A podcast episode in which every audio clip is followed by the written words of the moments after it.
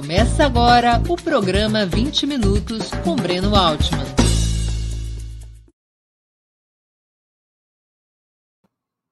Bom dia. Hoje é 28 de fevereiro de 2022. Estamos dando início a mais uma edição do programa 20 Minutos. Nosso entrevistado será Juca Ferreira, sociólogo de formação, foi ministro da Cultura dos governos Lula e Dilma. Antes de começarmos a entrevista, quero pedir um pouquinho de paciência e atenção a vocês para o nosso recado comercial. Opera Mundi é um veículo sustentado principalmente pelo apoio de seus eh, leitores e espectadores. Sua contribuição financeira é decisiva para a nossa manutenção e desenvolvimento, ainda mais em um ano tão decisivo e importante como 2022.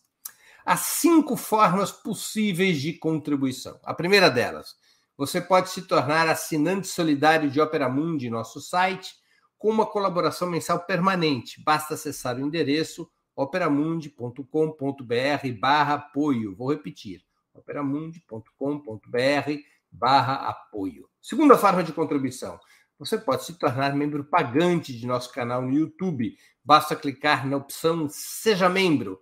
Em nosso canal nessa plataforma está diante dos seus olhos nesse exato momento e escolher um valor que julgue apropriado. Terceira forma de contribuição. Durante a transmissão de nossos vídeos, você pode contribuir com o Super Chat ou Super Sticker. Se colaborar com o Super Chat nos programas ao vivo, sua pergunta poderá ser lida e respondida por nossos convidados. Quarta forma de colaboração. Se você assistir nossos programas após sua transmissão ao vivo, nossos programas gravados, poderá contribuir através da ferramenta Valeu Demais. Quinta forma de contribuição. A qualquer momento, você poderá fazer um Pix para a conta de Opera Mundi de qualquer valor que julgue adequado nossa chave nessa modalidade, nossa chave no Pix é apoie.operamundi.com.br. Eu vou repetir.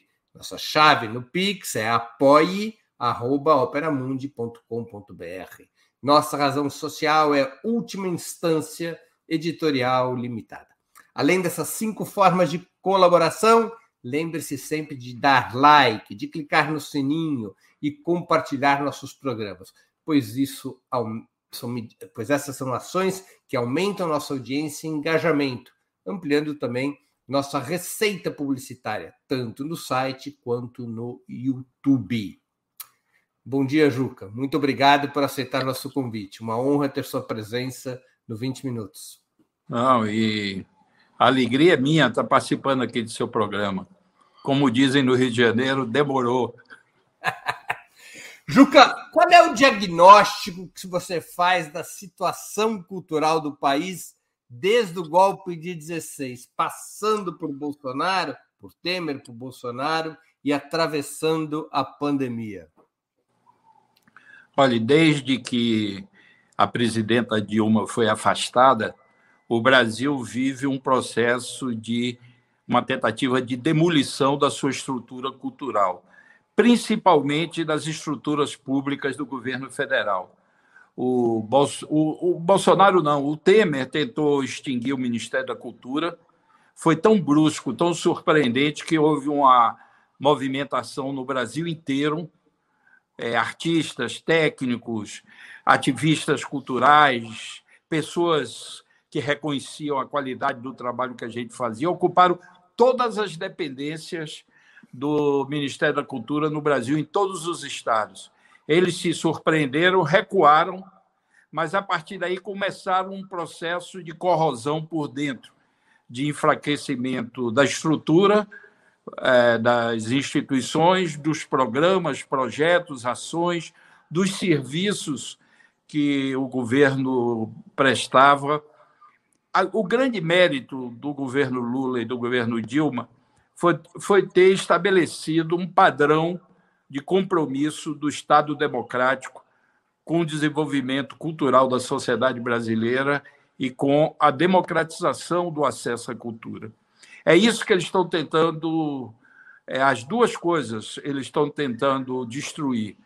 Primeiro, eles não gostam de nenhuma das características da cultura brasileira. Eles não gostam da nossa diversidade, eles não gostam da contribuição que veio da África, eles não gostam da contribuição dos povos indígenas e não gostam das liberdades que a cultura brasileira vem, através dos tempos, ajudando a sociedade brasileira a conquistar. Boa parte dos temas emancipatórios e culturais passaram fortemente pela dimensão simbólica do país, pelos artistas, pela criação. E quando eu digo artistas, eu digo de todas as linguagens, de todas as características. Então, eles declararam guerra. É uma idiotice, mas não é um problema só deles. Eles fazem parte de uma extrema-direita mundial que está presente na Ucrânia, está presente no leste europeu todo, está presente na Europa toda, nos Estados Unidos. O Trump era parte dessa mentalidade de retrocesso, de tentar fazer com que o mundo caminhasse para trás. E eles têm a cultura como alvo. Eles extinguiram o Ministério da Cultura, eles estão tentando destruir o IFAM, que é uma instituição de Estado, é a única instituição de Estado que nós temos na cultura, diferentemente das estruturas de governo. É, e é reconhecido. O é o Instituto do... do Patrimônio Artístico e Cultural. Uhum. É, é uma instituição que nasceu sob inspiração dos modernistas, Mário de Andrade, é, foram que. Apesar, o Brasil tem umas singularidades que são boas, a gente ressalta as singularidades negativas no dia a dia, mas é um, é um dos poucos, eu, eu não vi outro ainda. Então, eu posso dizer, é o único país que eu conheço que a consciência da necessidade de preservação da memória e do patrimônio nasceu inspirado pelos modernistas, ou seja, pelos que queriam fazer as rupturas modernizantes do país. Eles tiveram consciência de que o Brasil era uma nação em formação, já tinha uma estrutura cultural bastante sólida, singular, potente, e propuseram que o país criasse as instituições como uma responsabilidade do Estado, talvez a primeira responsabilidade manifesta do Estado brasileiro para com a cultura. A primeira reunião que eu tive com os chineses, é, eu já tinha ouvido elogios na Europa toda para o trabalho do IFAM, para a expertise do IFAM, mas a primeira reunião que eu tive com os chineses, a ministra da Cultura na época disse assim: ministro, vamos simplificar nossa conversa. Diga o que você acha que a China pode contribuir com o Brasil e eu vou dizer o que é que a China espera de vocês. Aí eu achei genial, porque nessa instância tem muita conversa fiada. Você se reúne, quando sai, não produziu nada, foi retórica pura. Mas tudo bem, a retórica faz parte também, mas é pouco. Aí eu fiquei encantado e disse, ministra, diga o que é que a China.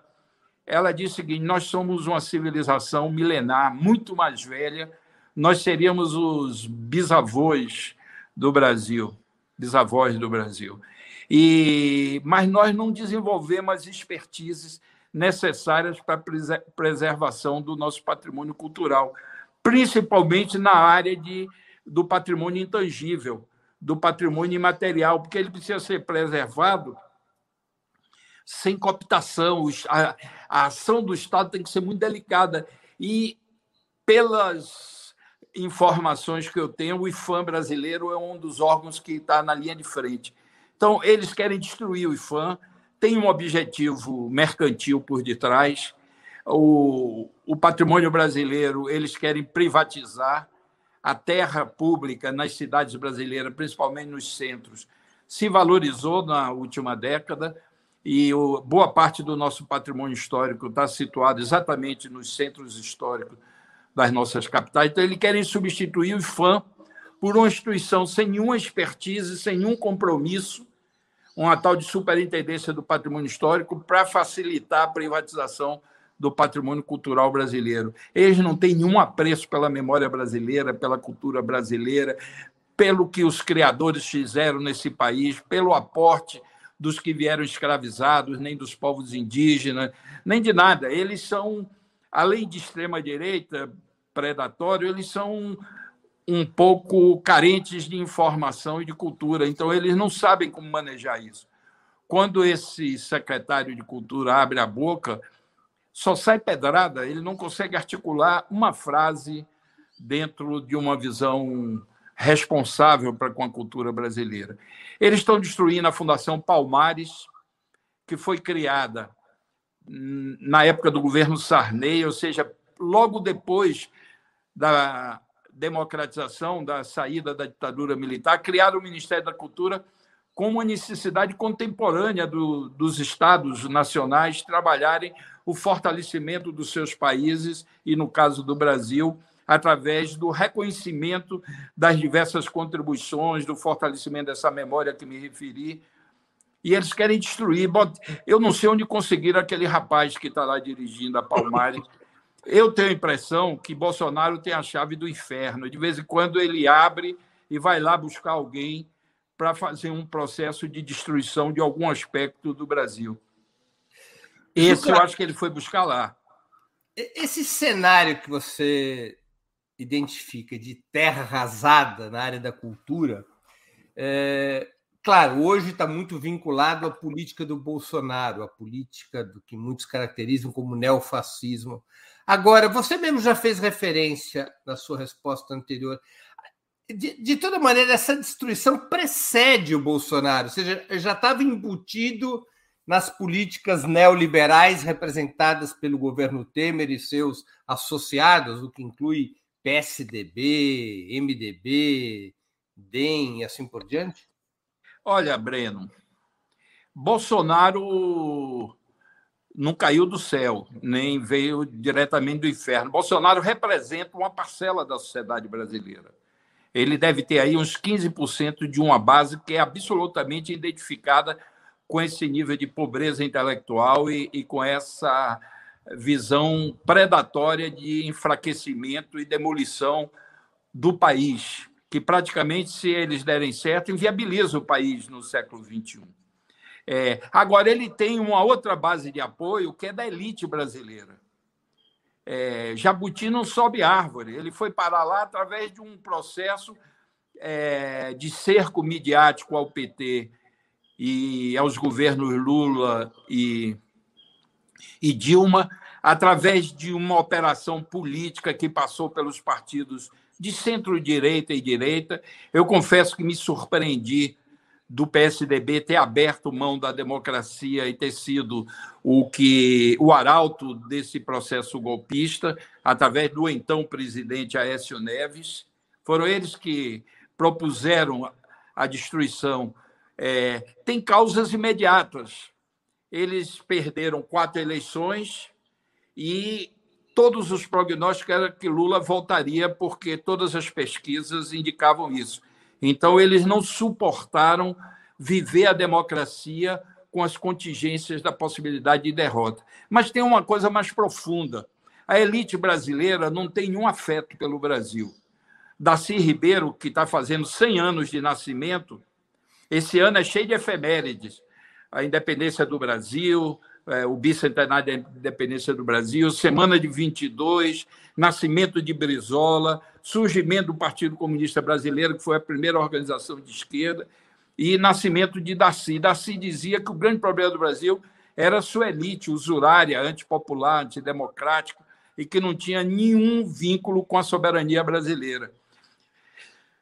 Por trás dele estão os bancos, está o agronegócio, está a grande indústria. Então, essa política representa uma pobreza de compromisso das nossas elites com o país, ao contrário de muitos outros países, que as elites, apesar de reacionárias socialmente, têm um nível de vínculo com o seu país que sabe que é uma fronteira que, se você dissolve, enfraquece, empobrece, você fica muito vulnerável no jogo global. Então, até os conservadores, até a extrema-direita em outros países, têm uma noção da questão nacional, mas nossa elite não tem. E a questão cultural faz parte de uma visão mesquinha do neoliberalismo, de enfraquecimento do Estado, de redução do seu tamanho até se tornar um ente pouco efetivo.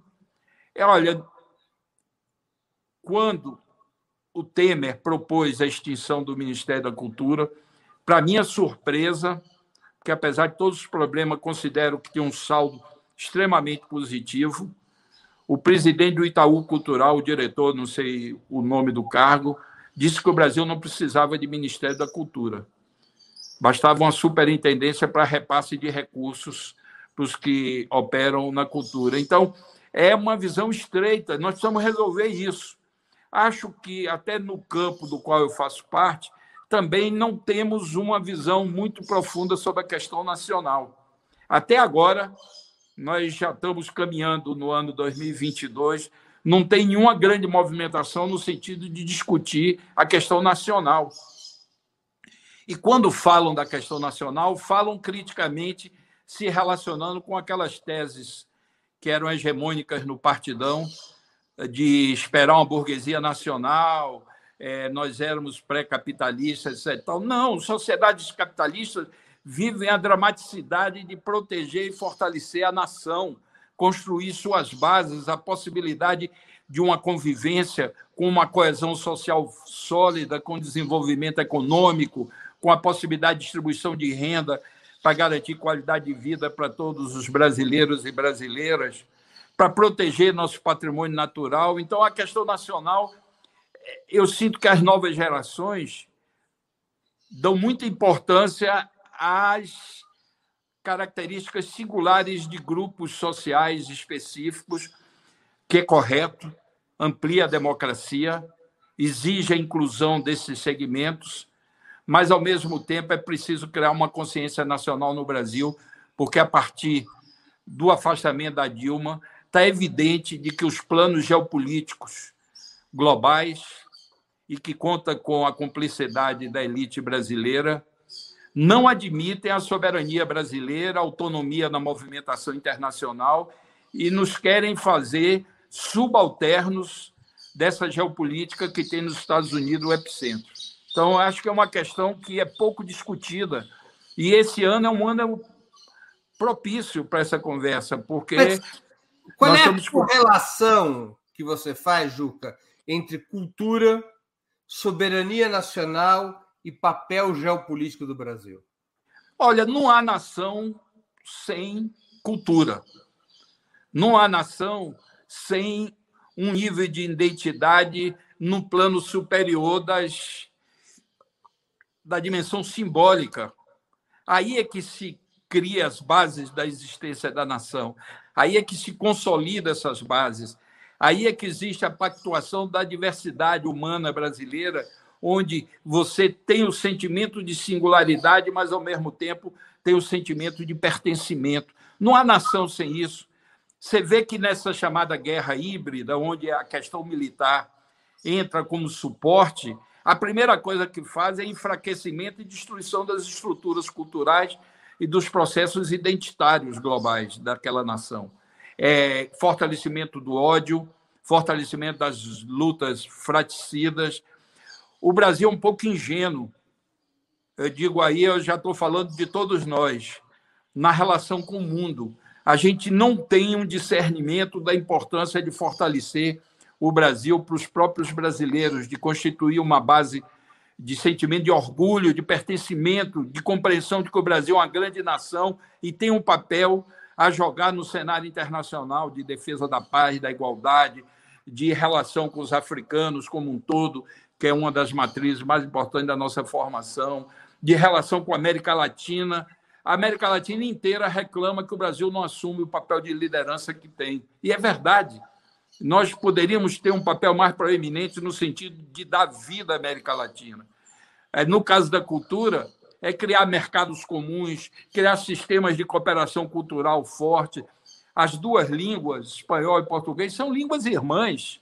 É fácil transitar de uma para outra e criar uma estrutura cultural sólida, assumindo a diversidade da América Latina, mas, ao mesmo tempo, assumindo os interesses comuns. Então, a soberania brasileira está assentada numa base identitária, que essa base identitária, elas, por, por sua vez, se sustenta na nossa diversidade, não precisa excluir ninguém, não precisa excluir, criar hierarquias como a identidade cultural já foi no passado. Há uma determinada música era a música brasileira. Não, a música brasileira são todas as músicas que são produzidas no Brasil. São essas dezenas de ritmos que o Brasil tem. Todas elas são brasileiras. Hoje o forró, o baião, está no hit parade do Japão, da França há mais de 20 anos, está nas discotecas nova-iorquinas, ou seja, é uma música brasileira que já alcançou um grau que chamá-la de música regional é é demodê, é fora da atualidade brasileira. Eu estou citando como exemplo a questão da música. Tem o carimbó do Pará, que está ganhando também uma repercussão nacional. É, a música do Oeste brasileiro, que também tem uma marca, e hoje talvez seja a música mais tocada nas rádios. Então, a gente precisa compreender essa dimensão cultural, e eu acho que os operadores da política no Brasil, com graus diferentes, não compreendem com, completamente a importância política da cultura. Política não é no sentido partidário, não, é nesse sentido de consolidar uma visão emancipatória do país, de um país democrático, plural, que se respeita, que tem uma relação de respeito entre as diversas partes que compõem a nação. Esse é o campo da cultura. É por isso que é necessário liberdade de expressão, por isso que é necessário é, uma estrutura pública que garanta essa, esse fluxo permanente das culturas regionais, setoriais, de, é, de origens étnicas diferentes. É essa, essa é uma questão que está em aberto no Brasil. Deixa eu colocar uma questão. Há uma associação ao longo da história do mundo entre cultura e história, ou seja, se nós olharmos para a cultura hegemônica, que é a norte-americana, ela busca, digamos, criar consenso, criar hegemonia em torno da excepcionalidade dos Estados Unidos, da história dos Estados Unidos. O mesmo faz a cultura cubana, por exemplo, que ela se abraça à Revolução Cubana. O mesmo faz a cultura francesa, que em boa parte se abraça à Revolução Francesa ao que deveria se abraçar a cultura brasileira? Porque a direita brasileira já propôs uma variável histórica que é aquela do culto à Guerra do Paraguai, que é o culto, enfim, das tradições mais conservadoras. O que a esquerda deveria propor que a cultura brasileira se abraçasse a que história? A nossa história, a nossa diversidade, a contribuição dos africanos para a formação brasileira, a contribuição dos povos indígenas, a contribuição dos migrantes de várias origens do mundo que marcam regionalmente várias regiões do país, a cultura é, que foi produzida na convivência dessas matrizes étnicas. É, apesar de nós não termos um posicionamento de fortalecimento cultural do país, assumindo sua diversidade, a música brasileira está no hit parade mundial desde Carmen Miranda. Não é só nos Estados Unidos, na Europa. Você entra num supermercado francês, toca Chico Buarque, toca Gal Costa. É, a marca principal da cultura brasileira, de um ponto de vista progressista, é a diversidade. É a diversidade. Não tenho dúvida, não só do seu ponto de vista progressista, não. Qualquer setor que se aproximar da cultura com o mínimo de conhecimento percebe de que nós temos na alma brasileira, no que poderíamos chamar nisso, na nossa singularidade, marcas da África, marcas dos povos indígenas, marcas que vieram de outros povos, dos portugueses. Nós temos nossa língua, que os portugueses deixaram aqui, que nós enriquecemos tremendamente. É, não, não dá para excluir ninguém. Pelo contrário, o que eu acho que é uma posição democrática é fortalecer essa diversidade, criar os mecanismos da contribuição que a cultura pode dar para construir um Brasil de iguais dentro dessa diversidade, iguais de direitos e oportunidades, eu me refiro. O conceito democrático contemporâneo é direitos e oportunidades iguais e o direito à diversidade. É preciso incluir esse dado. Todos os países que oprimem a emergência de segmentos da sociedade nas suas expressões culturais pagam um preço muito alto. É, porque isso aí é como se fosse uma cirurgia de. Então, então é preciso construir isso, mas isso está aí, está na rua. Tá, tá, dizer, a gente tá poderia dizer assim, do mesmo jeito que a cultura norte-americana tem como espinha dorsal tentar vender a ideia de que os Estados Unidos é o baluarte da democracia no mundo. Da mesma maneira que no passado a cultura soviética tinha como sua estrutura fundante o poder dos trabalhadores, ou a cultura francesa a ideia da luta antimonárquica, a cultura brasileira traz como marca a diversidade. É isso. Agora é o seguinte: os, os americanos montaram uma economia poderosíssima que tem a dupla função de dar suporte cultural para a hegemonia americana na sua relação com outros povos é, e também para vender o modo de vida americano, que eles procuram exportar para o mundo inteiro. É uma outra dimensão da política que escapa um pouco aos operadores da política no Brasil. É, o, o, essa segunda função é estratégica, porque ela é de médio e longo prazo. Gera um sentimento de superioridade, de realização da condição humana universalizável. Você vai na França, a mesma coisa.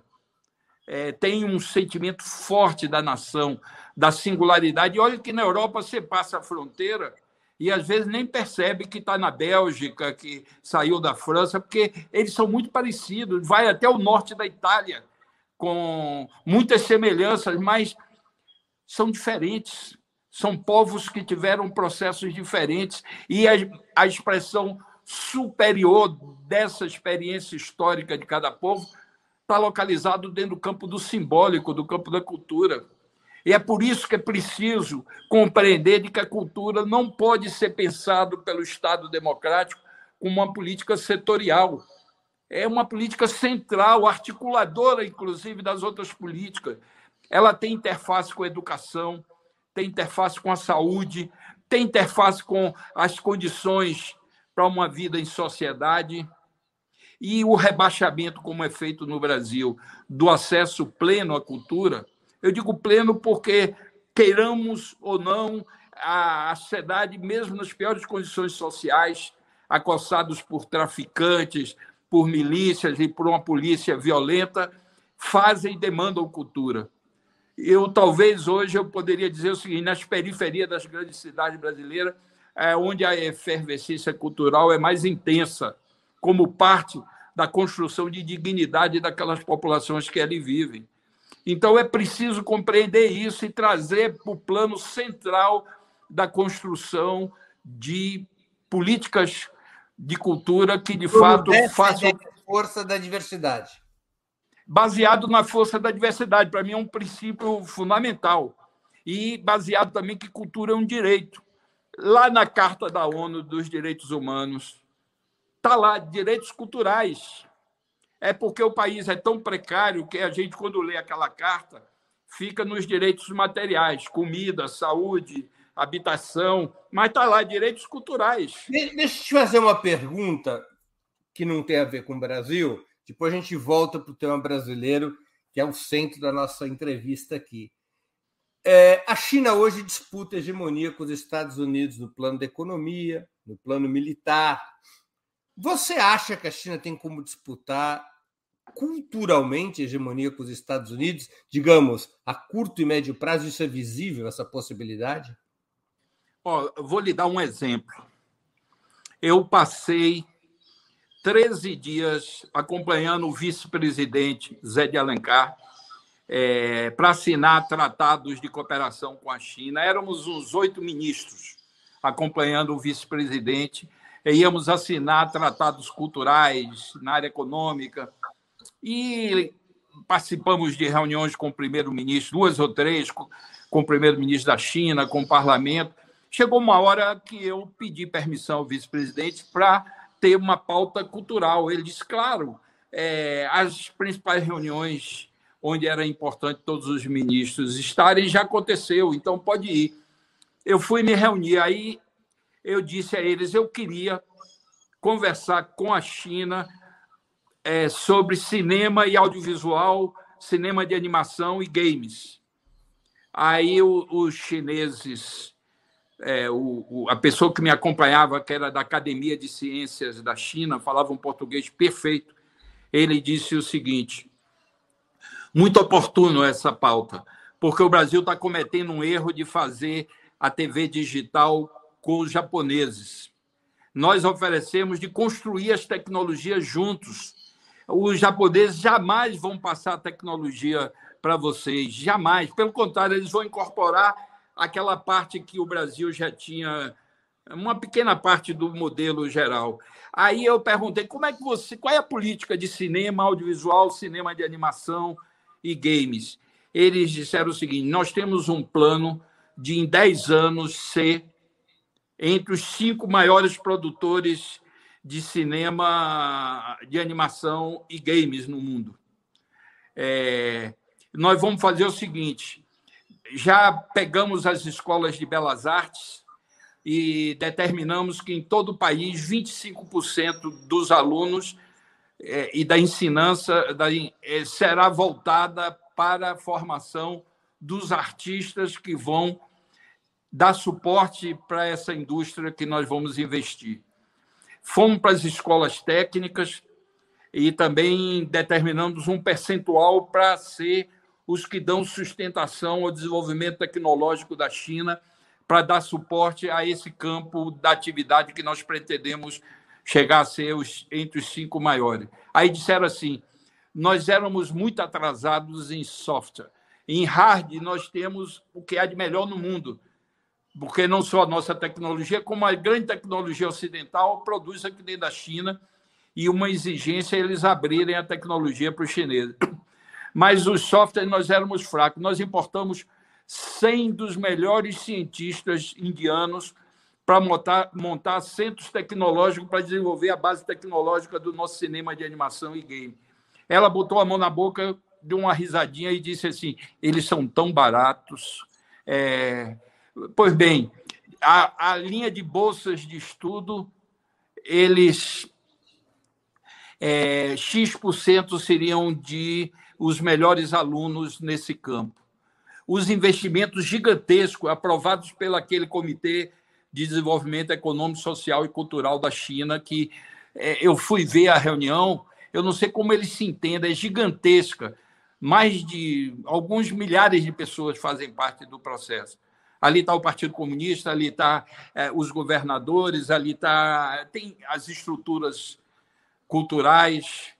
É, pois bem, eles já são quinto antes de completar o, o, os anos, os dez anos que eles queriam. É, e, e, e a ministra disse o seguinte: nós, a única orientação de conteúdo que nós demos é o seguinte: não exagerem na linguagem que é milenar, gráfica da China, porque nós queremos conquistar o mercado mundial.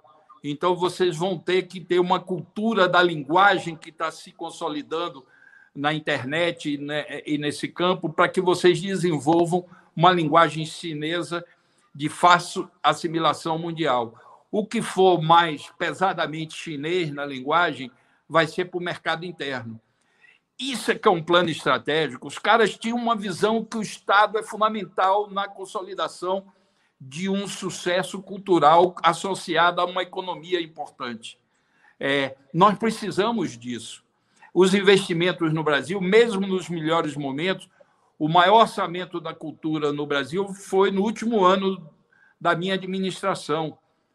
1 bilhão e 300 milhões, isso é 1% do orçamento geral do governo federal. Não dá para você ter a solidez de políticas culturais que modifique a realidade cultural do país e que impulsione o sucesso é, cultural do país. Nós temos possibilidade. de Juca? Hein? Qual deveria ser o percentual do orçamento de cultura? Olha, eu acho que em torno de 4, 5%, como é nos países desenvolvidos. É, nós precisamos até de mais, mas isso dá para impulsionar uma política de que a gente invista em serviços financiamentos do que precisa ser financiado, na formação. É, você sabe que boa parte dos músicos brasileiros não leem partitura, porque nunca tiveram acesso a uma formação musical. é, é tudo intuitivo, o que mostra a genialidade e a predisposição. É, eu fui assistir o show de uma pessoa que eu sou fã no meu exílio na Suécia, Jan Garbarek. Foi considerado durante mais de uma década o maior saxofonista vivo do mundo, norueguês. E aí, depois eu estava no pub, eu olhei para o lado, Jean Garbarek, eu fui lá e disse, olha, Juca Ferreira, sou brasileiro. Ele me disse assim, o que é que brasileiro quer perdendo tempo em show de saxofonista norueguês? Vocês têm a melhor música do mundo, os melhores músicos. Aí citou, disse, um dia eu vou tocar com eles. Tocou com todos, Egberto Gismonte, Milton Nascimento, vários, Naná Vasconcelos. E ele disse assim, eu só não entendo uma coisa, eu procuro partitura das músicas brasileiras, é a coisa mais difícil do mundo. Não só das músicas é, sinfônicas, como da música popular. Poucos são os que lidam com partitura. É, e cada um toca dentro de um método. Aí ele disse: vocês podiam fazer um, um, uma, um regulamento brasileiro. Eu disse: olha, se fizer o regulamento. Isso foi o único argumento que eu tive naquele momento. Eu disse assim: se a gente fizer o regamento, talvez a gente limite essa criatividade que você admira. Ele disse, é, então não, não faça não, deixa como está. Mas, na verdade, ele apontou um problema, é um problema que é geral, respondendo a sua pergunta. O acesso à formação artística e cultural no Brasil, e da área técnica também, para dar suporte às atividades, é muito pouco. Poucas pessoas têm acesso nós vivemos de um extrativismo cultural, como o futebol brasileiro vive de um extrativismo. Nós, por termos o maior futebol do mundo, era para ter um campeonato nacional é, assistido no mundo inteiro, com força. Nossos times deveriam fazer parte do imaginário do mundo inteiro, mas é uma esculhambação o futebol brasileiro.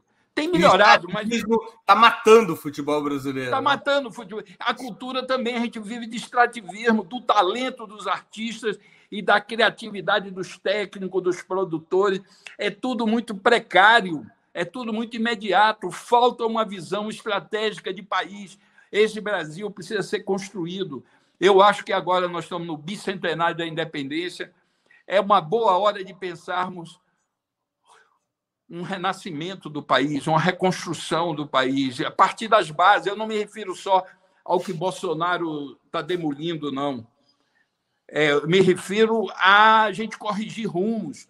Está na hora do país se livrar da, do fantasma da escravidão. Não é possível que a parcela negra, que é a maioria, continue sendo secundarizada, não só culturalmente, não, em acesso aos bens materiais. É um escândalo a maneira que o Estado Nacional trata e o, Estado como um todo trata as populações de trabalhadores pobres que moram nas periferias, quase todos negros, é um escândalo. Não há possibilidade de consolidar uma democracia com essa realidade. É um escândalo que os índios não tenham paz para viver sua condição singular, que suas terras sejam cobiçadas e que agora no governo Bolsonaro está sendo estimulada a invasão de madeireiros, mineradores e, outro, e agronegócio por parte do próprio governo, que tem a obrigação de protegê-los. Então, é um país que ainda não tem uma consolidação de grande nação. Deixa eu fazer uma pergunta. Qual a razão, na tua opinião, para o bolsonarismo adotar um discurso tão agressivo, um discurso e uma ação tão agressivos contra a cultura brasileira, ao contrário de outros movimentos da extrema-direita brasileira, como foi o integralismo, que cultivava seus próprios intelectuais e suas próprias estruturas culturais à base de um nacionalismo quase é, étnico-chauvinista, não é? inclusive fazendo Olha, parte Semana da Arte Moderna. Por que que porque não é assim, não é não necessariamente a extrema direita é anticultura. O Brasil teve no integralismo uma extrema-direita que buscou construir um discurso cultural ultranacionalista, o discurso verde-amarelo, o movimento verde-amarelo pós-Semana da Arte Moderna. Por que, que o bolsonarismo ele vai adotar esse discurso tão raivoso contra a cultura? Eu tenho uma explicação para isso, uma compreensão, mas queria dizer, antes de entrar diretamente, é que nós estamos vivendo, sob o ponto de vista cultural, o pior período da nação brasileira. Você pega a era Getúlio, você pode dizer autoritário, manipulava, cooptava os movimentos culturais populares, buscava criar linhas de identificação que muitas vezes eram superficiais, apenas para aproveitamento político. Você pega a direita brasileira, também tinha um equívoco de um nacionalismo canhestro, é, mas buscavam a razão de ser cultural desses movimentos dentro da própria cultura brasileira. Faziam um recorte medíocre, mas tinha um recorte cultural. A ditadura militar tinha referências, inclusive, ancorada na semana de 22, claro. que não tinha nenhuma responsabilidade por esse ancoramento. Quando você solta um signo cultural, a partir daí ele ganha vida própria e a apropriação é livre para qualquer tendência política e ideológica. Esses caras são ignorantes, boçais, burros, nunca passaram na porta de uma biblioteca, não leram. Você viu o Moro entrevistado aí por uma, um canal de televisão, perguntou: Moro, o que, é que você anda lendo? Eu leio autobiografia. E qual foi a autobiografia que você já leu? Oh, era mentira, não leu porra nenhuma, não leu nada. Eles não leem, eles são uns operadores medíocres, mas que têm uma eficiência porque a elite brasileira precisa de um nível de violência para desestruturar o país politicamente, ideologicamente, o Estado brasileiro, que poucos têm coragem de se propor a fazer. Agora, eles têm o suporte. Agora, qual é a razão disso? Primeiro, é que o neoliberalismo não é o liberalismo. O neoliberalismo radicaliza tudo que há de ruim no liberalismo, a subestimação da importância do Estado Nacional, a subestimação da nação e a vontade de transformar isso aqui num entreposto comercial, um fazendão para eles reproduzirem seus lucros e os lucros das multinacionais. Então, definitivamente não precisa de identidade cultural. Não precisa de identidade cultural, não precisa de nação, não precisa de Estado, não precisa de regras democráticas, não precisa de direitos, tudo isso atrapalha. O neoliberalismo é uma praga que já está sendo questionada pelos próprios economistas neoliberais, os grandes no mundo, porque não resolveu os problemas dessa crise estrutural e surda que o capitalismo vive desde a década de 80 do século passado. Eles não resolvem, eles querem vampirizar os estados nacionais. O que é que eles estão fazendo no Brasil? Destruindo o Estado destruindo tudo que foi construído de regramento civilizado no país, desrespeitando os direitos sociais que já faziam parte das conquistas, alguns da época de Getúlio, cara. Olha que Getúlio é uma referência de um passado remoto, é, mais remoto do que minha primeira comunhão. E, e, e, e eles estão destruindo. Eles querem transformar isso aqui num fazendão sem direitos, sem povo, sem estruturas de proteção, sem Estado sem regras. E se deixarmos, isso vai chegar a um nível insuportável. O Brasil vai virar um barril de pólvora se por acaso eles encontrarem algum mecanismo de reelegerem Bolsonaro. E Bolsonaro é o personagem perfeito para cumprir, fazer esse serviço sujo. Porque não tem padrão, não tem parâmetro, não tem ética, não tem referência, não tem cultura para compreender o mundo e a importância de proteger o país das energias cáusticas do capitalismo desse período. Todo mundo cria, até os governos de extrema-direita criam suas proteções nacionais para evitar essa porosidade é, da falta de um Estado forte. É, então, nós estamos vivendo um momento que o neoliberalismo é, em última instância, o maior inimigo do povo brasileiro, o maior inimigo da nação brasileira, maior inimigo da democracia brasileira. É preciso reconstituir um projeto nacional de soberania, de justiça social, de democracia, de sustentabilidade ambiental. Essas são as principais características que nós precisamos. E isso tudo bate com o quê? com essa visão neoliberal simplória, e que não é só de Bolsonaro, não. Bolsonaro é o operador ideal, porque não tem ética, não tem nenhuma referência, ele é uma folha em branco. Agora, os bancos apoiam, o agronegócio apoia, a elite brasileira, essa elite provinciana, regional, está com ele. Agora, como ele não está conseguindo resolver o problema econômico, o projeto começa a entrar água. Ele está fragilizado porque o projeto neoliberal, em nenhum lugar do mundo, respondeu às necessidades que só o Estado pode articular através de políticas públicas para colocar um país em processo de desenvolvimento econômico, desenvolvimento social, de vida democrática. Então, nós estamos chegando a um ponto onde a crise desse projeto político está fazendo com que a gente retome o caminho democrático. E acho que tem uma candidatura que está se fortalecendo e assumindo características de retomar o projeto democrático. Juca, deixa eu virar o disco.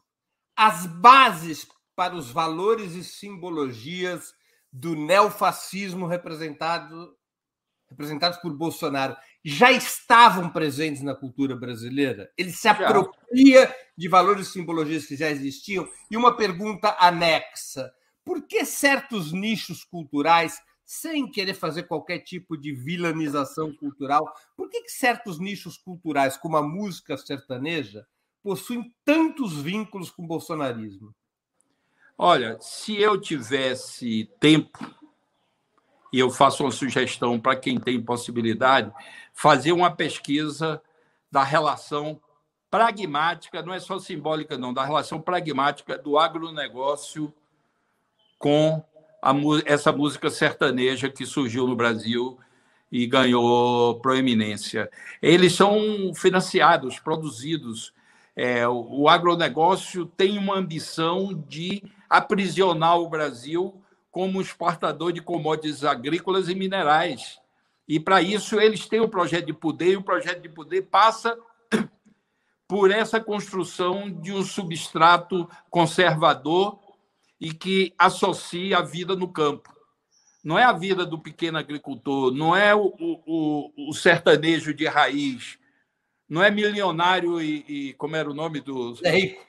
Zé Rico, não é, é essa música de tradição sertaneja é, que vivia do pequeno, é, tinha como sustentação é, a, a, as fazendas e, e os sítios de pequeno porte. Não, o agronegócio vem com um projeto bastante grandioso, com financiamento, de, com políticas. Outro dia eu vi um, um músico dizer, perguntar a ele, o repórter, ainda existe jabá? Ele disse: o jabá saiu de moda porque os é, neosertanejos monopolizaram com o dinheiro dos fazendeiros toda essa atividade financiada artificialmente. É, então, o, esse neofascismo, eles são fracos culturalmente. Eles querem. É como se eles quisessem passar uma água sanitária ideológica na cultura brasileira, tirar a nódoa, a nódoa africana, a nódoa dos povos indígenas, a nódoa libertária, que a, a, a cultura brasileira sempre foi um grande acolhedor das demandas libertárias dos brasileiros e brasileiras, como em todos os países. A cultura tem esse papel de se antecipar. Glauber Rocha dizia que os artistas eram antena da raça, é, exatamente por essa capacidade antecipatória dos fatos, bons e ruins. É, então, é o seguinte: eles, eles têm estrutura econômica para criar uma, uma estrutura artificial cultural, inclusive como estão fazendo na área da música, mas não, eles não estão muito preocupados com isso. O neoliberalismo é mais restrito, é menor do que outros projetos da direita. Por exemplo, você pega os militares na época da ditadura, eles tinham uma visão de Brasil grande. Eles tinham uma diplomacia que tinha características de uma diplomacia brasileira, reconhecer o Angola e a libertação dos povos de língua portuguesa, os povos africanos de língua portuguesa, fizeram vários movimentos que não era exatamente produzido nas, produzidos nas cartilhas geopolíticas dos americanos. Tinham uma certa autonomia, respeitavam a estrutura cultural até certo ponto, ao ponto quando divergiam deles, ele mandava sentar o cacete, torturar, exilar, desaparecer, é, nenhuma afetividade, nenhuma, nenhum reconhecimento. Mas agora é pior ainda, porque é um, é o nível é, é o nível rasteiro. Eles não têm noção. Quando eu ouço esse rapaz aí, o Mário Gelado aí que está é, dirigindo a secretaria, eu fico impressionado como uma pessoa tem coragem de ir para um canal de televisão dizer aquele nível de bobagem. É, é, há uma certa inocência nas bobagens que ele diz, de quem não sabe de que está dizendo uma bobagem gigantesca e pensa que está genial ao agradar o chefe e dizer aquelas bobagens que ele diz. Aquele outro da Palmares, eu, eu não sei de onde foram Sérgio buscar Camargo. esse rapaz. Hein? Sérgio Camargo. É. é. Então a gente vive um momento. Agora, está se esgotando, né? Uhum. Antes de continuarmos, gostaria de anunciar o 20 minutos análise de amanhã, terça-feira, 1 de março, às 11 horas. O tema: A Rússia é imperialista? Para muita gente, o conflito da Ucrânia é uma disputa entre dois imperialismos, o norte-americano e o russo. Essa percepção tem base histórica? Afinal, o que é imperialismo nos nossos tempos? Aproveito também para pedir novamente que vocês contribuam financeiramente com Opera Mundi. Lembrem-se, há cinco formas de fazê-lo. A primeira é a assinatura solidária em nosso site, operamundi.com.br barra apoio, vou repetir, operamundi.com.br barra apoio. A segunda é se tornando membro pagante de nosso canal no YouTube agora mesmo. Clique aí em Seja Membro.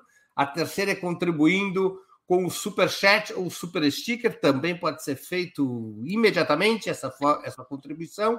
A quarta é através da ferramenta Valeu Demais, quando assistir nossos programas gravados. A quinta é através do Pix. Nossa chave no Pix é apoia.operamundi.com.br. Vou repetir, apoia.operamundi.com.br. E nossa razão social é Última Instância Editorial Limitada. Juca, qual o fio da meada para reorganizar as políticas públicas para a cultura em um eventual novo governo de esquerda? Primeiro é reconstituir o Ministério da Cultura. Esse é o primeiro passo. O Ministério da Cultura é o instrumento através do qual o Estado democrático pode assumir sua responsabilidade e seu papel específico na construção do desenvolvimento cultural do país e na democratização. Segundo, reconstituir as políticas. Não precisa ser exatamente igual, pelo contrário. No último ano que a presidenta Dilma teve à frente da nação, nós estávamos já recompondo uma série de políticas no sentido que, na medida que uma política tem um impacto, você já tem possibilidade de avançar. Com a música, nós deixamos um projeto pronto de investimento do Estado e criar uma infraestrutura que dê um impulso gigantesco à música popular e à música sinfônica brasileira. No campo das outras linguagens, o cinema precisa ser reconstituído, porque aí, atendendo demandas de fora do país, eles estão com a mão desestruturando completamente o que foi construído. Breno, eu digo isso toda hora, talvez você já tenha ouvido falar. Quando o Lula assumiu pela primeira vez, o Brasil fazia menos de 10 filmes por ano. Hoje está fazendo em torno de 150, ganhando prêmio nos festivais internacionais. Agora mesmo tem filme brasileiro concorrendo no Oscar a determinadas categorias. São dois ou três filmes brasileiros. É, ganhamos prêmios em Cannes, é, na Alemanha. Temos o que mostra a qualidade desse cinema que está sendo feito. Temos produtoras de cinema e audiovisual em todas as capitais do Brasil, em boa parte das cidades de médio porte. O cinema brasileiro já é superavitário, já está produzindo mais do que é investido. E eles estão destruindo, por uma demanda, o plano oculto, mesquinho, é fazer com que essa infraestrutura instalada e esses artistas que ganharam experiência fazendo, alavancando um novo cinema brasileiro, eles querem que se transformem em prestadores de serviços para esses grandes players internacional, Netflix e, e todas as outras grandes produtoras que têm presença forte estão disputando o espaço na internet. É, é, é barato isso, você pega, corta as possibilidades de vida do cinema nacional, interrompe o processo de crescimento e essa massa de artistas, técnicos, produtora, infraestrutura instalada é utilizada para prestar serviço e trabalhar nessas grandes é, esses grandes players aí da, da internet. Esse é que é o plano. Na, no plano do cinema. Precisamos é transferir, é transferir o extrativismo cultural direto para os players internacionais. É isso, é como é como seguindo a história, né? O extrativismo, quando tem possibilidade de ganhar o mercado mundial, o açúcar foi assim, o café foi assim, o cacau foi assim. Chega um momento de que é lucrativo assumir diretamente a produção. Então, é, mete um dreno aqui no país e faz a, o canal funcionar de uma forma mais eficiente. São antinacionais essas pessoas que estão na. E eu digo isso sem medo de errar. Eu não conheço os subterrâneos desse governo, mas tenho certeza que é isso. Um dia, quando eu era ministro do presidente Lula, eu recebi a visita de seis senadores americanos, norte-americanos, todos negros, que me chamou a atenção. Era um, uma demagogia terem mandado negro pensando que facilitaria a relação com o Brasil. O que é que eles vieram me visitar? dizer que os Estados Unidos está descontente com a política de audiovisual de vocês. E queremos que vocês modifiquem. Por muito menos, a gente quase rompe com o México. O México só tinha um mecanismo desses muitos que você tem. Criar uma taxa que cobrava um, um pequeno imposto para exibição de filmes estrangeiros e era canalizado para a produção do cinema mexicano. Apesar da proximidade política, quase que a gente rompe com o México. É, e aí eu disse, olha, me desculpem, mas... Mas eles estavam descontentes com o quê? Porque a gente estava financiando o crescimento do cinema brasileiro, botando para funcionar a cota de tela, porque nós já estávamos conquistando uma parte do mercado brasileiro, entrando na televisão. Hoje o cinema brasileiro passa na televisão também. Uhum. Então eu disse a eles: olha, vocês têm a obrigação de defender os interesses do povo norte-americano e do cinema norte-americano. Agora, reconheço que eu tenho o direito de representar os interesses do povo brasileiro e do cinema brasileiro. Então, se vocês estão descontentes, vamos conversar, mas esse eu não faço política para contentá-los. Faço política para desenvolver o cinema brasileiro como foi feito pelo ex-ministro Gilberto Gil. Aí, quando viram que não tinha conversa, já perto da porta, um deles, eles ficaram falando assim na porta, é, mas um prendeu um pouco a porta para não fechar, ficou ali na, naquele. Hum, embaixo do, do, do vão da porta. Ele aí voltou e disse assim: vamos fazer uma proposta. Vocês deixam o cinema americano ter acesso às políticas de financiamento e a, a gente assume a obrigação de fazer os filmes em português. Eu disse, eu fiquei surpreso. Aí disse assim: olha, eu acho bacana essa ideia de vocês fazerem filme falado em português, mas não é suficiente para caracterizar como filme brasileiro. Eu não posso pegar dinheiro que é cobrado por impostos, em última instância, e canalizar para financiar o cinema americano. Um pouco de razoabilidade aqui nessa conversa e eles foram embora. Se vieram pressionar o ministro da Cultura do governo Lula, imagine a conversa que é feita sobre o cinema, que os americanos dão muita atenção ao cinema americano e a esse monopólio que eles têm. Eles estão prestando serviços. Eles não precisavam mexer nas políticas de cinema, porque o fundamental do financiamento do cinema brasileiro é feito por uma taxa chamada Condecine, que não passa pelos cofres públicos. É uma taxa para quem lucra veiculando e exibindo é, cinema no Brasil. É tirado uma taxa para poder financiar o cinema brasileiro. Isso tem em vários lugares do mundo. Então, não é uma coisa excepcional, mas eles não admitem. Uh, os americanos querem ter o monopólio absoluto do cinema e do audiovisual, do cinema de animação, dos games. A, Juca, a Isa Maria, que é membro do nosso canal, agradeço a Isa. Aliás, quero agradecer também a Maria Jaeleide, a Wanda Arriscado e a Matos, que também se tornaram membros do nosso canal no YouTube. É, a Isa Maria pergunta: a regulamentação da mídia é a primeira medida para salvarmos a cultura brasileira? Da mídia? Uhum. É. é, é salvar a cultura brasileira, não, salvar o Brasil. Não é possível construir democracia com esse nível de monopólio dos meios de comunicação. Cinco, seis famílias controlam absolutamente a opinião pública brasileira. O país vai para onde eles dirigem e eles dirigem para onde estão os interesses são todos eles. Vocês vão ter que postar aí o logos de todos eles. Olha, vou dar um exemplo.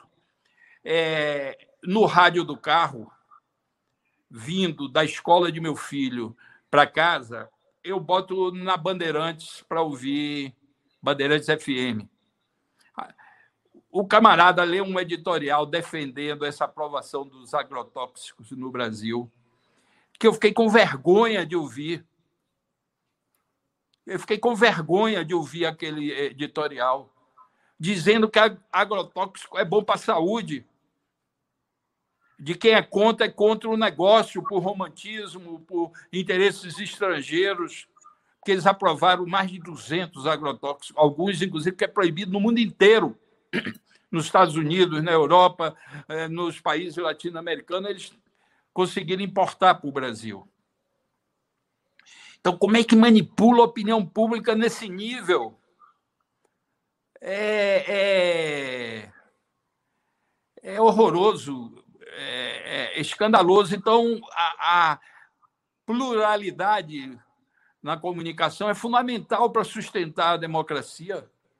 É, é, claro que hoje já tem embrionariamente na internet uma comunicação contra-hegemônica mas é embrionário, não tem como concorrer com esses grandes canais.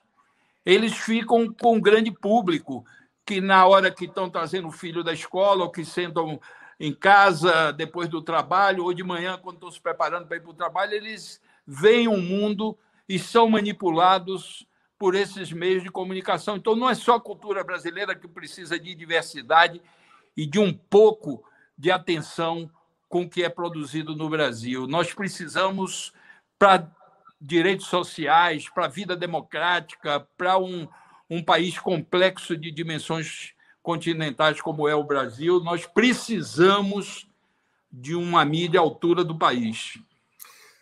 Juca, a esquerda, e eu vou aqui perguntar também especificamente sobre o PT, tem uma consciência construída sobre a importância da política cultural é, na, na, construção de uma da transformação para transformação do Brasil? Insuficiente. Só o PT, embrionariamente, tem processos internos de reflexão sistemática sobre a cultura. Só ele produziu, na época das disputas nos governos passados, da primeira vez que Lula foi eleito, etc. Tal, produziu documento específico em meio à campanha para fazer o embate cultural e assumir compromissos na área de políticas culturais, mas é insuficiente. Eu vou dizer uma coisa que talvez você não goste, Breno, mas eu acho a esquerda brasileira ainda excessivamente leninista, num sentido é, de não perceber de que o mundo que Lênin viveu é diferente do mundo que a gente vive.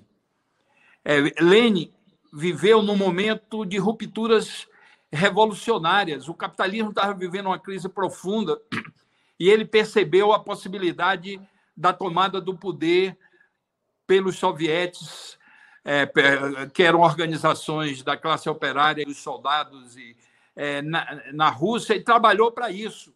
Ele não teve tempo de desenvolver uma complexidade é, respondendo a demandas de outras etapas. Ele concentrou e foi eficiente nisso. Eu não estou dizendo que o pensamento de Lenin é circunstancial.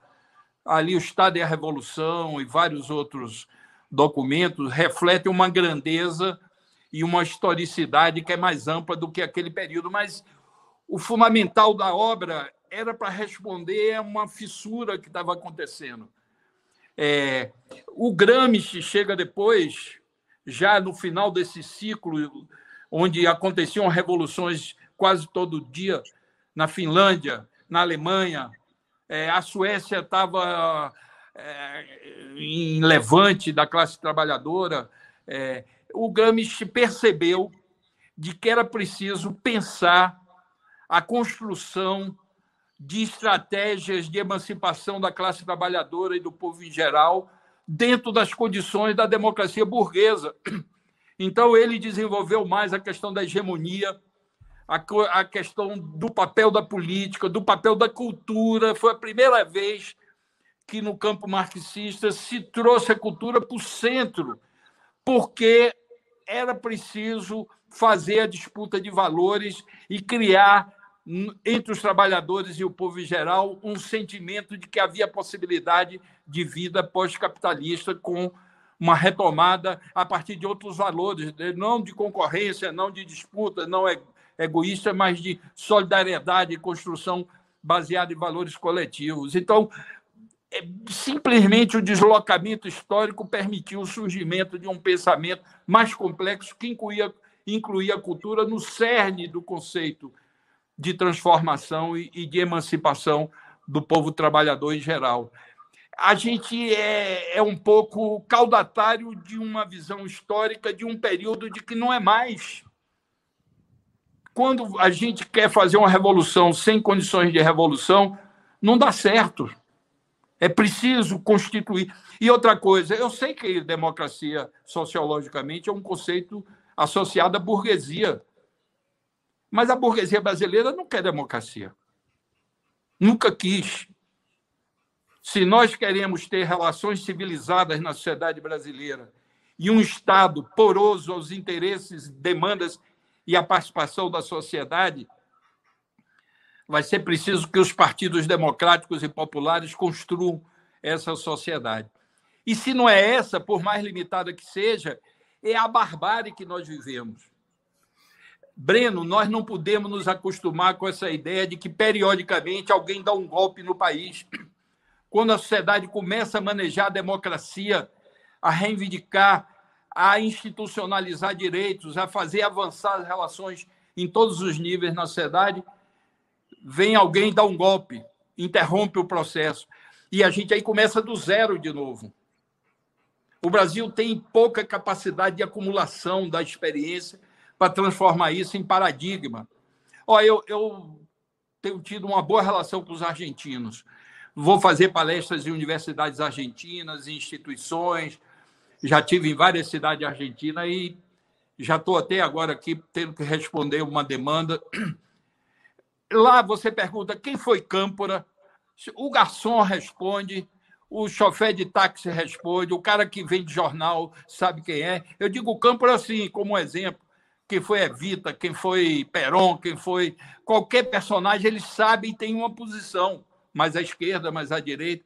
No Brasil, você pergunta quem foi Getúlio, você tem na rua, você tem possibilidade de dizer, não é aquele jogador de futebol do Corinthians ou do, do América. Era o, lateral, não... era o lateral direito do São Paulo, bem perna de pau, Getúlio. É isso, então ele vai dizer, Getúlio, aquele perna de pau. É você pergunta. Quem foi Golbery? Não sei. É um artista pop americano. Não há memória histórica, não há constituição de acumulação, porque a democracia não é um bem, como ela sempre foi frágil, ela nunca incorporou toda a população, a população negra fica de fora, os povos indígenas ficam de fora. Então, essa fragilidade da democracia faz com que tenha poucos entusiastas na ideia. Mas esse... agora, você acha que essa fragilidade no trato da questão cultural da esquerda brasileira e no PT tem a ver com uma espécie de vínculo da esquerda ainda com é, restrito ao período leninista? Olha, o, o PT é o partido que rompeu com a visão tradicional da esquerda no nascimento e já nasce aberto para uma complexidade do mundo atual. Isso temos que reconhecer. É, eu não disse que era o PT, não, eu disse que é o conjunto da esquerda e da sociedade brasileira. Todo o campo que poderíamos chamar de democrático popular é precário na, na formulação do que seria uma estratégia de emancipação do Brasil. Agora, curiosamente, o, o velho PCB, que era um partido leninista, não era um partido bastante avançado em elaboração de política? Era. Era o, o PCB, que está fazendo 100 anos, PCB e PCdoB. Eu não entro nessa briga aí, quem é o mais autêntico e que tem a ver com a fundação. Acho que os dois são partes que se desgarraram em algum momento. É, eles sempre foram culturais. A Revolução Russa, os artistas e a cultura foi fundamental para criar as possibilidades de sair daquela crise que os czares jogaram à Rússia é, com uma saída pela esquerda. Os artistas foram fundamentais. Eles só vieram se afastar no período de Stalin, quando a barra pesou demais para a liberdade de pensamento e, e de e de crítica. É, a, a, presença da cultura. É, então, eu vou corrigir, não é uma visão leninista, é uma leitura pobre do leninismo. O Partidão tinha. Você pode até criticar aquela coisa que eles faziam em 64, é, tinha uma coisa excessivamente de um, uma visão pobre, mas tinha tinha uma presença forte no meio cultural. Você vê que os grandes artistas brasileiros, os modernistas, por exemplo, ou tinham, ou a maioria passaram a ter, evidentemente os de direita também, Plínio Salgado teve alguma relação com o modernismo e por aí lá vai, mas o núcleo ou foram ou passaram perto do Partido Comunista Brasileiro. Porque o Partido Comunista Brasileiro tinha uma compreensão, percebeu o partidão, é, que é quem vive todo esse período de implantação de uma visão de transformação do Brasil democrático popular. É, a gente perdeu um pouco isso. O PT das organizações de esquerda é o único que tem, mas tem de forma insuficiente. A gente sempre está numa lateralidade das formulações dos programas. É preciso ir para o centro, e não é porque eu, eu trabalho nessa área, não, é porque sem uma disputa de valores, não há possibilidade de sensibilizar a sociedade. A sociedade é atraída pelo capitalismo através de mil ardis. A promessa de consumo dessas quinquilharias é, é uma quantidade enorme, eles são poderosíssimos. E com a experiência do marketing comercial, o capitalismo avançou muito na sedução de corações e mentes eles são capazes de tirar leite de tijolo com a, a, os mecanismos que eles têm de comunicação, é, com as técnicas. Muitas das políticas, ou várias das políticas de fomento cultural, eu vou aqui destacar a Lei Rouanet, é, legada, herdada pelos petistas, privatizavam as decisões sobre patrocínio para empresas que recebem é, subsídios fiscais. Dizer, o dinheiro, na prática, era público, mas a decisão sobre a alocação dos recursos era das empresas privadas. Muitos dizem que isso, por exemplo, levou no cinema a um excessivo fortalecimento da comédia de costumes com os grandes atores, os recursos não iam para cinemas, para outras correntes da cinematografia, você acha que esse tipo de estratégia de conferir às empresas privadas, com base em subsídio, o poder é, de, de decidir os patrocínios, é uma estratégia que tem que ser mantida ou substituída por outros modelos? É, Breno, o cinema não se presta como um bom exemplo, porque no fundamental o cinema era financiado pelo Fundo Setorial do Audiovisual. Não era pela Lei Rouanet. É muito marginal, marginal. o financiamento da Lei Rouanet ao cinema. Início é, só, né? O cinema é fundamentalmente uma operação bem sucedida de financiamento a partir da cobrança de uma taxa associada a um recurso orçamentário e os mecanismos eram feitos por um conselho que avaliava os projetos. A predominância de cinema, comédia de costumes, é porque é a mais fácil de ter retorno comercial no outro dia de manhã. Você trabalha no nível da consciência, do gosto e do padrão estético das televisões. Você nivela por baixo. Aí é o padrão Ratinho, o padrão é, Faustão e os outros que eu não me lembro o nome agora. É, então, esse cinema é, de costumes é, advém de uma certa excessividade da autoralidade na construção da diversidade cinematográfica brasileira. Isso é uma questão que não vai dar tempo de discutir aqui. Claro.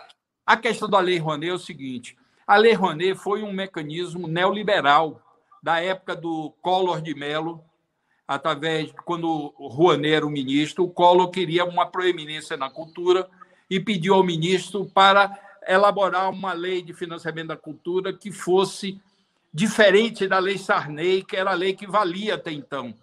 A lei Sarney partia de um princípio que é correto, de que a isenção fiscal é uma parceria do Estado com a empresa privada.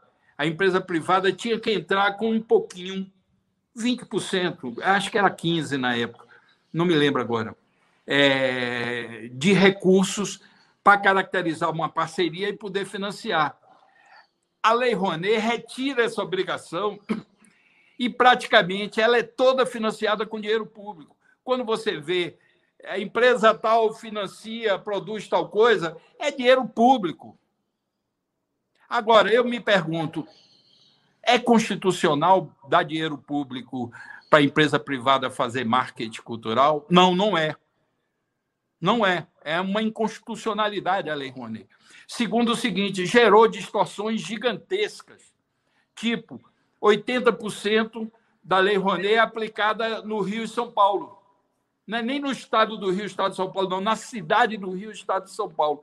Por quê? Porque aí estão os consumidores em potencial e a parte do público que tem um poder enquanto opinião pública. Então, as empresas querem agradar e atrair e fidelizar esse, é, o Nordeste só tem acesso a 5% do que é financiado pela Lei Rouanet. A região Norte, 1%, 1, qualquer coisa. A região Oeste, miséria também.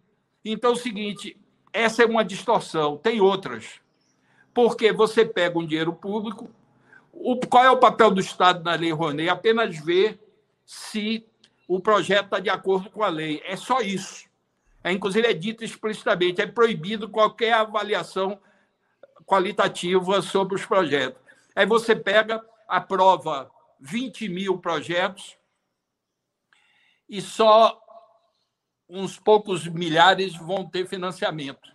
Quem vai definir o financiamento? A empresa privada, o departamento de marketing da empresa privada, que quer associar a marca a determinado tipo de manifestação artística cultural. Que, que áreas então, cultura são mais afetados ou mais beneficiados? Tudo, tudo. Uns é afetado porque não tem acesso. Por exemplo, um dia você eu... disse que o cinema se financiou principalmente com fundo audiovisual. As outras áreas da cultura basicamente dependiam do fundo Rouanet? Da Lei Rouanet, porque a Lei Rouanet era duas, três vezes maior do que o orçamento do Ministério para fazer tudo. Para fazer tudo o Ministério tinha duas, três vezes menos que a Lei Rouanet. Era uma opção neoliberal de usar dinheiro público. Sabe o que foi que foi dito na aprovação da Lei Rouanet? O Estado não sabe o que fazer com a cultura e quando chega perto sempre é no sentido de dirigismo. É melhor passar para a empresa privada que eles sabem o que fazer. Essa foi a lógica canhestra, mesquinha. Por que, que a Lei Rouanet não foi enterrada nos governos petistas, Juca? Porque é o seguinte, ela tinha uma certa audiência com os poderosos da cultura. Então, nós precisávamos criar uma base de reflexão. Eu fui em todos os estados do Brasil, menos Rondônia, para discutir a Lei Rouanet. Para exatamente criar um mecanismo. Nós elaboramos um projeto baseado na experiência mundial de financiamento público. Está tá tramitando no Congresso, chama Procultura. Passamos seis anos discutindo. É, uma vez eu cheguei no Ceará, a discussão era na Assembleia Legislativa. Aí uma orquestra de adolescentes de um projeto privado é, se apresentou antes da discussão. Aí o maestro disse: Eu queria falar. Aí o presidente da Assembleia disse: Não pode, isso quebra o protocolo. Eu aí abusei minha prerrogativa de ministro e disse: Não, se o maestro pode nos agraciar com essas duas obras que a orquestra dele tocou, ele pode dar uma palavrinha. Sabe o que ele disse? Ministro, eu chorei, eu vou confessar, eu chorei para fora, porque às vezes a gente chora para dentro. As lágrimas correram, que ele disse o seguinte: essa lei Rouanet não é boa. Eu já venho recebendo o financiamento da Lei Rouanet por três anos e é por isso que eu posso ter essa orquestra de jovens pobres das periferias e uma orquestra de primeira qualidade. Mas é o seguinte, eu caí na bobagem de incluir no repertório da orquestra Luiz Gonzaga, o grande músico que botou o Nordeste e o Sertão na, no imaginário brasileiro. E ninguém vai dizer que é música de segunda categoria. Ele perdeu a possibilidade de receber, porque na regra da Lei Rouanet, a música sinfônica tem direito a 100% de renúncia e música popular parece que é 70% de renúncia. Então, assim, como nenhuma empresa quer botar 30% é, para financiar, quer usar dinheiro público. E aqui para nós, esse dado que eu vou dar é verdadeiro. O, as que investiam dinheiro do bolso da empresa na cultura deixaram de investir porque o dinheiro público é mais barato para eles. Não, a culpa não é deles, é da lei. Então é o seguinte, eu chorei quando vi o cara dizer que a Lei Rouanet impediu deles incluírem Luiz Gonzaga no repertório da orquestra. É o famoso... As distorções são muitas, mas eu não queria ter um ato violento. Eu sempre preferi, quando era ministro, debater, discutir, fazer com que as pessoas compreendessem que aquele dinheiro que chegava pela Lei Rouanet seria o mesmo que iria chegar se fosse depositado num fundo e o uso daquele dinheiro teria uma generosidade maior, porque não seria quem daria benefício à empresa que se associasse no financiamento, mas era por critérios públicos de garantir a diversidade cultural e artística do Brasil. Tá certo. Ministro Juca Ferreira, quais você acha que foram os principais pontos positivos do legado cultural dos governos Lula e Dilma? Primeiro, o Estado Nacional assumir sua responsabilidade no desenvolvimento cultural do país. Segundo, triplicou o orçamento, apesar de ainda ser pouco. Na época dos governos Fernando Henrique, dos governos do PSDB, era 300 e poucos milhões e passou para 1 bilhão e 300 milhões, 200, desculpe, 200 e poucos milhões, 287, se não me engano. E nós passamos o orçamento para 1 bilhão e 300 milhões, que ainda é pouco. Eu acho que tem que se pensar em torno de 4, 5 bilhões. É, mas, de qualquer jeito, colocou o sarrafo em outro patamar. O desenvolvimento das políticas públicas e programas. O programa Cultura Viva hoje é copiado no mundo inteiro. Até o Papa se interessou pelo Cultura Viva, que é o, o projeto que dá vida aos pontos de cultura, porque ele quer desenvolver onde a igreja tem inserção popular, ele quer desenvolver um projeto semelhante. Tem na América Latina, em vários países, tem na Europa. É, o, a política de cinema é exemplar. Tem erro aqui e ali, normal.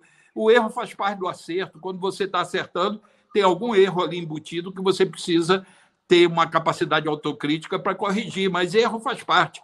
É, mas nós colocamos a responsabilidade com a cultura em outro patamar irradiamos para os governos estaduais e municipais através do Sistema Nacional de Cultura, criamos um plano nacional que é o início da política de cultura indo para uma dimensão de política de Estado, é, aprovado no Congresso e para ser modificado precisa de um percentual de parlamentares. Está esgotando agora, de 10 em 10 anos, você tem que renovar.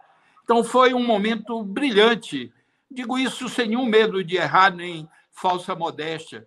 Nós colocamos a cultura em outro patamar. Outro dia, um camarada num debate disse: é, mas não chegou a um nível de amplitude que modificasse irreversivelmente a cultura brasileira.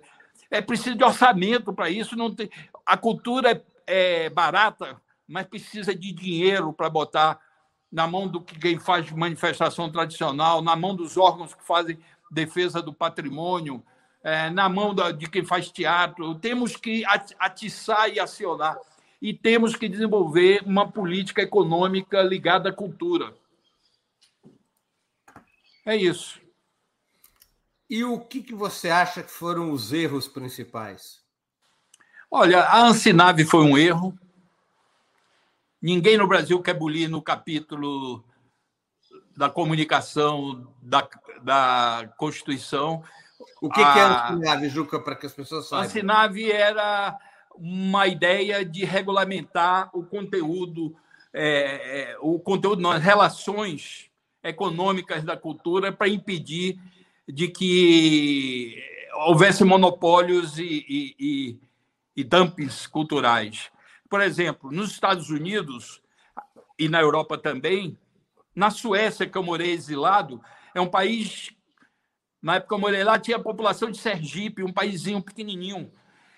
A televisão não podia ser o dia todo em rede nacional para respeitar as singularidades das três regiões. Então, só 25% do tempo, acho que nos Estados Unidos era assim também, na Europa, na maioria dos países. Só 25% pode ser é, em cadeia nacional, o resto do tempo precisa respeitar a regionalidade. Para criar mercado de trabalho, visibilidade para a cultura regional, para de fato exercitar uma diversidade cultural. O Brasil, com essa dimensão, não tem um regramento desse funcionamento. As empresas que trabalham com cultura e comunicação podem montar um conglomerado que vai do início ao fim é, tem regulamento para isso, para poder estimular a formação de produtoras, de um enriquecimento da capacidade produtiva do país. É, mas não dá para meter a mão numa cumbuca dessa que ninguém quer meter. Vai o ministro Gil, Juca Ferreira, Manuel Rangel e outros, Orlando Silva. Eu era contra. Era contra não pelo conteúdo, mas eu era contra porque eu disse: olha, ninguém enfrenta esses conglomerados de comunicação no Brasil impunemente. Nós não temos ainda força suficiente. Eles vão manipular a opinião pública e vão nos derrubar. E dito certo. É, esse foi o, o, erro assim maior. Tivemos um erro também. É, a Funarte poderia ter tido um, uma presença maior no nosso, na nossa administração, bem maior, porque se é importante assumir a cultura como um todo, isso faz com que a gente lide com um território muito amplo e diverso, mas é importante compreender de que a arte é o epicentro desse conglomerado complexo que é a dimensão simbólica de um país. E a gente deveria ter desenvolvido políticas de apoio às artes. Não é à toa que a, o cinema ganhou essa proeminência, porque não era parte das políticas da Funarte era desenvolvido por fora na Ancine e no fundo setorial. Então, esse foi uma insuficiência. Agora, fomos republicanos. Tem gente que me critica quando eu digo republicano. Republicano? Sim, é republicano. Quando você assume um governo de um país como o Brasil, você tem que respeitar a complexidade política, ideológica, cultural do país. Não pode privilegiar os seus. É, então, fomos republicanos, fomos estimulando a criatividade e a cultura popular. Fomos à periferia, vários editais para desenvolver a, as artes e as culturas periféricas. Fomos para os povos indígenas, que nunca tinham sido objeto sistemático do Ministério da Cultura no Brasil. Dialogamos com os povos latino-americanos, caminhando para pensar um mercado comum e políticas de coprodução latino-americanas para fortalecer a cultura dos nossos países. Fomos em direção à África, dialogamos com os países africanos. Olha, eu, eu tive uma das experiências mais emocionantes que eu tive. Tive várias, mas essa uma foi em Pernambuco, quando me apresentaram uma orquestra de lavradores É, os caras trabalhavam até três horas da tarde e iam para a escola de música, se apresentaram tocando Bach, Beethoven, é, Vila Lobos. Mas na África, eu fui duas vezes no Senegal ajudar a organizar aquele festival de arte negra que o Senegal já faz há umas cinco décadas. É, e o presidente manifestou o desejo de tomar um café comigo. Causou maior ciúme com os ministros africanos. O cara não é africano, o cara não é nem negão e está indo tomar café com o presidente. Aí eu digo, sorry, periferia, não, mentira, eu disse isso, não. Eu disse, olha, o Brasil é um país importante, é um país irmão da África. É, o fato de eu não ter a pele negra não tem essa importância toda. Aí fui. Cheguei lá, o presidente, um entusiasta do Brasil, ele disse o seguinte: eu gravei, eu escrevi e gravei, de tanto que eu já repeti isso. Ele virou para mim e disse o seguinte: quando nós africanos olhamos para o Brasil, é como se estivéssemos diante de um espelho e nós gostamos da imagem de nós mesmos que o Brasil nos devolve.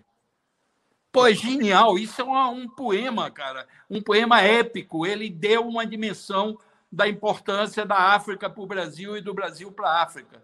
Ele aí disse: Ó, oh, o presidente Lula é um negão. Eu digo: não é. é, é o presidente Lula tem a pele mais vermelha do que a minha. Ele, ele disse: eu não lido, não é com a, a quantidade de pigmentação. Eu lido é o presidente Lula tem, eu já vi o presidente Lula aqui em várias reuniões na África. Ele disse: foi da minha autoria a ideia do Brasil ser membro da Organização dos Estados Africanos como um país africano fora do continente. Eu achei genial também isso. É, ele disse: eu estou esperando um convite seu para ir para o Brasil. Aí eu liguei para o presidente Lula e disse: presidente, o presidente aqui do Senegal quer ser convidado. Ele disse: pode convidar, com meu respaldo. Aí eu convidei, ele foi para a Bahia em primeiro lugar, quando o velho tinha mais de 80 anos. Quando o espetáculo começou, era Gilberto Gil, Margarete Menezes, Lázaro Matumbi, é, Carlinho, acho que Carlinhos estava, aquele argentino que morreu, Mussoto, que eletrificou o birimbau. Quando começou o espetáculo, o velho botou a mão no palco e pulou para o palco, presidente do Senegal, pegou o microfone, foi para trás de Lázaro Matumbi e ficou fazendo assim com o dedo. Isso é África.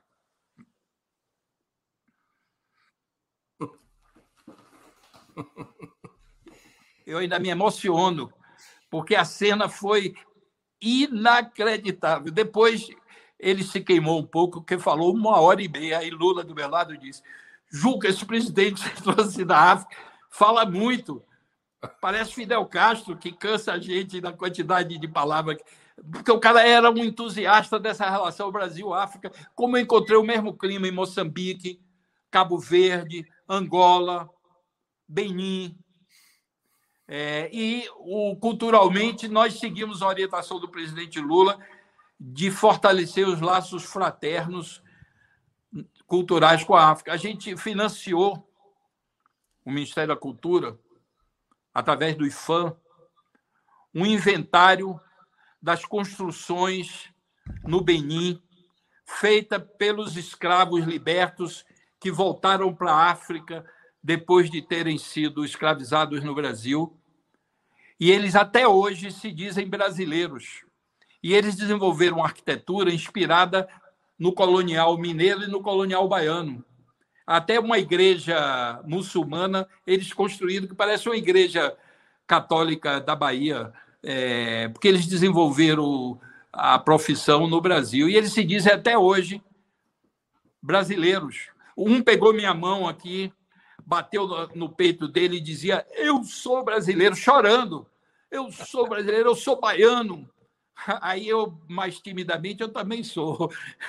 É, é, é, é, os vínculos são inimagináveis. Eu estava andando no Benin, no último dia, me deram duas horas antes de eu pegar o avião de volta. Aí eu fui no mercado comprar uma lembrança. Aí um feirante me reconheceu, foi lá, pegou minha mão. Os homens lá andam de mão dadas, assim, pegou minha mão, levou na barraca dele e disse o seguinte: nós, depois de 10 anos de pesquisa, minha família descobriu os descendentes em Salvador e nós vamos visitá-los. Eu fiquei inusitado aqui, lhe perguntei como é que vocês descobriram.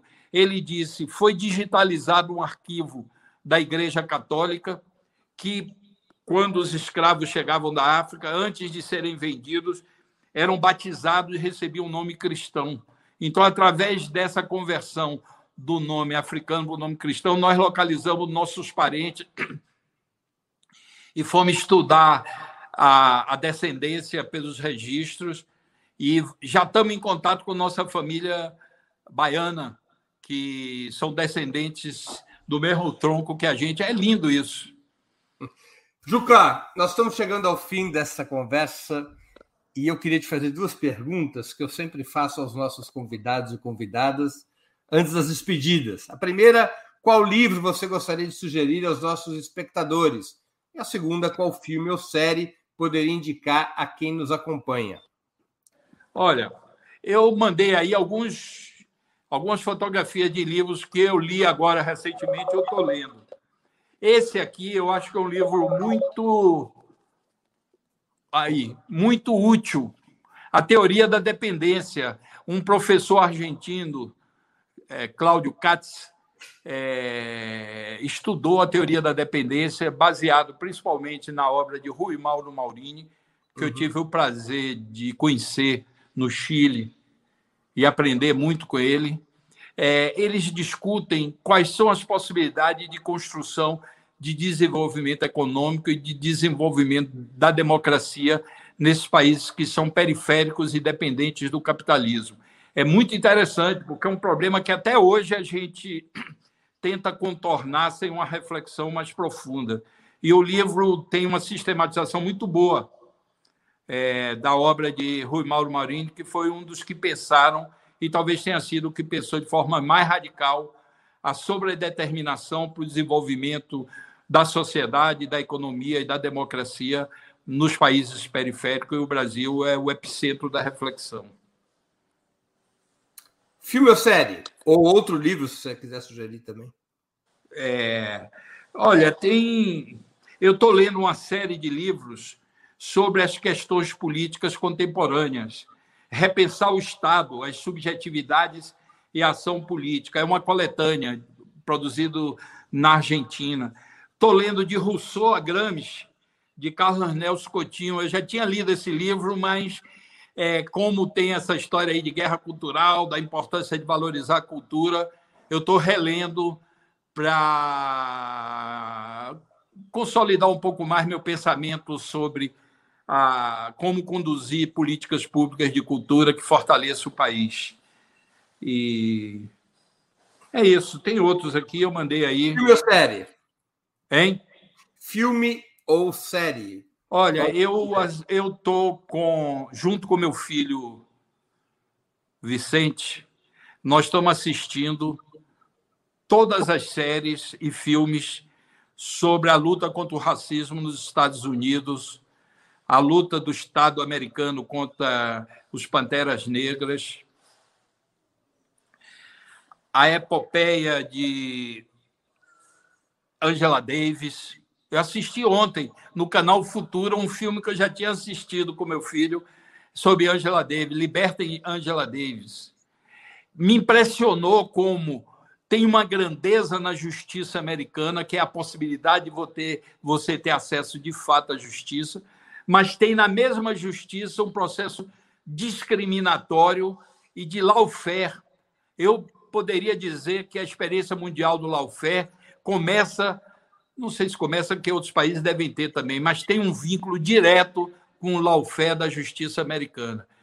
Tenho assistido também sobre os modernistas, assisti um muito bom no canal Curtas sobre o modernismo na Europa, é, sobre a Bossa Nova, também assisti.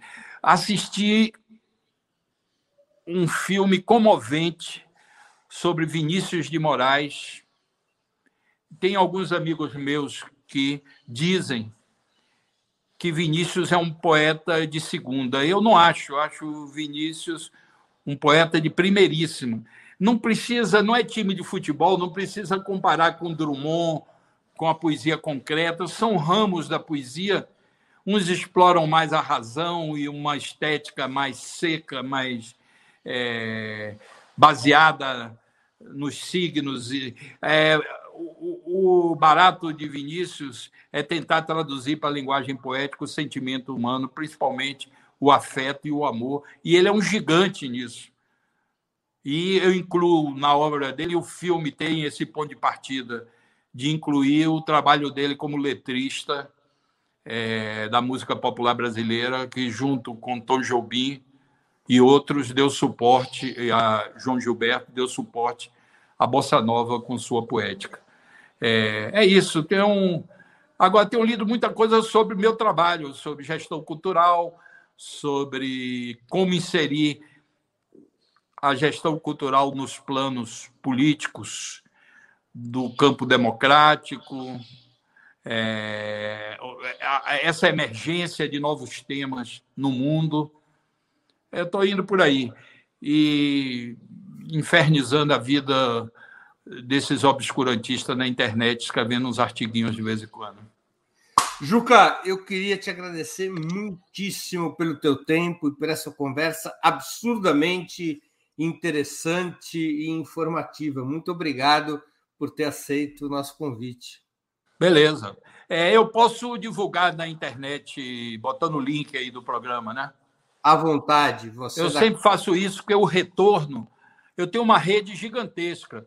Um, algumas pessoas já querem que eu vire influencer. Eu fico meio com preconceito. É, a influência aqui em casa já é difícil, imagine.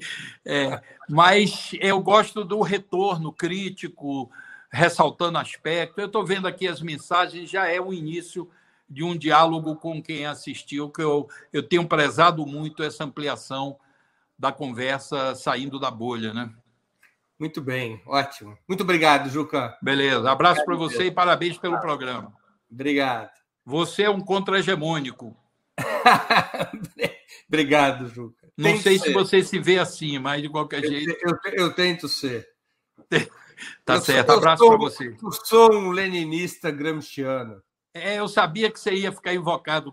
Um dia a gente conversa melhor sobre isso. Mas você me corrigiu correto, não é leninismo, é uma leitura estreita do significado da obra e das teses de Lenin. Abração, Ju. Beleza. Também agradeço a todos e todas que assistiram esse programa, em especial aqueles que puderam fazer contribuições financeiras ao nosso site e ao canal de Ópera Mundi no YouTube. Sem vocês, nosso trabalho não seria possível e não faria sentido. Um grande abraço a todos e a todas. Para assistir novamente esse programa e a outras edições dos programas 20 Minutos, se inscreva no canal do Opera Mundi no YouTube. Curta e compartilhe nossos vídeos. Deixe seus comentários. O jornalismo de Opera Mundi é mantido com o seu apoio. Faça uma assinatura solidária em www.operamundi.com.br. Com um pequeno valor mensal, você nos ajuda no desenvolvimento de um jornalismo independente e de qualidade. Obrigado pela audiência e até a próxima.